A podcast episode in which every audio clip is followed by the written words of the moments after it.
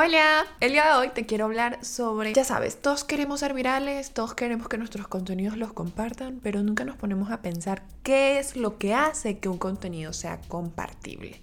Y de eso es lo que vamos a hablar el día de hoy, así que quédate porque comenzamos. Cuando hablamos de tu marca, negocio o proyecto, todo cuenta.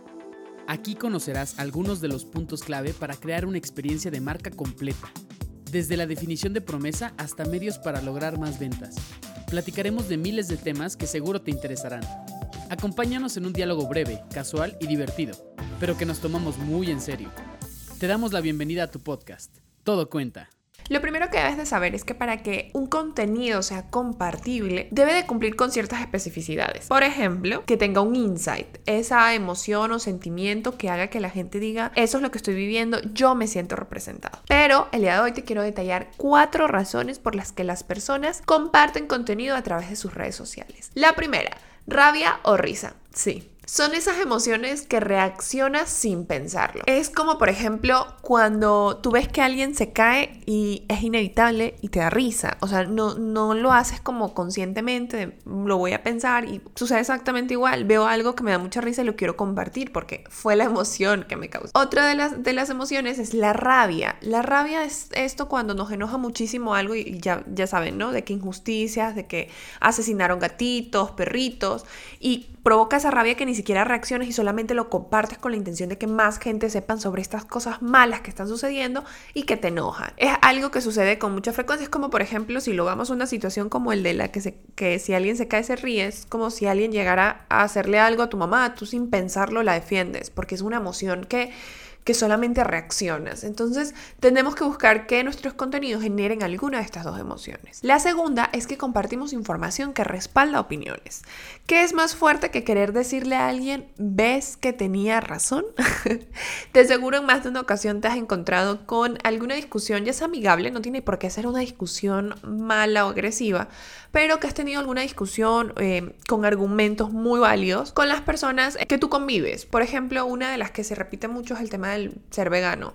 Si tú quieres ser vegano, tienes que tener acompañamiento y otros de que no, yo solo lo inicio. Entonces, imagínate que tú tienes esta plática y de pronto aparece un líder de opinión o alguien que está súper posicionado en el mundo del veganismo y platica sobre la importancia de que tengas un acompañamiento correcto. Entonces, obviamente, ¿qué es lo que vas a hacer? Compartir y etiquetar a esta otra persona o etiquetarla en esa publicación.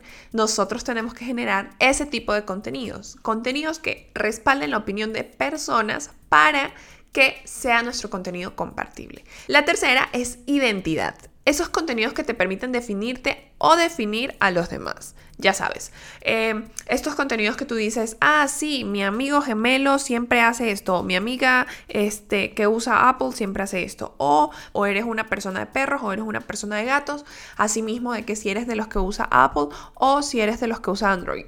Este tipo de contenidos hace que la gente lo comparta porque obviamente te permite demostrar esa identidad que tú tienes de por qué tú amas a los perros. Por ejemplo, cinco razones por las que los perros son mejores que los gatos. Obviamente lo vamos a compartir, ¿verdad?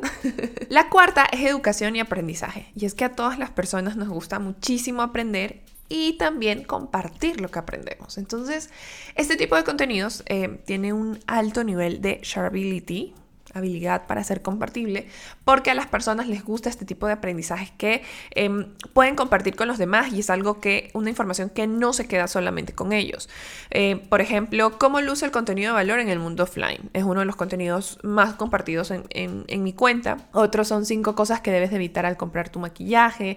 Hay algunos contenidos como, por ejemplo, eh, cinco cosas que debes de saber sobre tal tema. A las personas les gusta compartir ese tipo de contenido, sobre todo cuando es algo novedoso o relevante en el medio porque hace que las personas quieran que, que los demás puedan obtener esa información y dejen de desinformarse, por ejemplo. Entonces, como en cada episodio, hoy tenemos tarea. La tarea va a ser que empieces a pensar al menos unos dos o tres contenidos que genere alguno de estos cuatro puntos que te acabo de mencionar para empezar a crear contenido que tenga alta capacidad de ser compartido. Y bueno, si quieres aprender cómo subirte a una tendencia de forma estratégica, no olvides que en el link en mi bio, en arroba mv, puedes encontrar una masterclass completamente gratuita sobre cómo subirte a las tendencias con estrategia.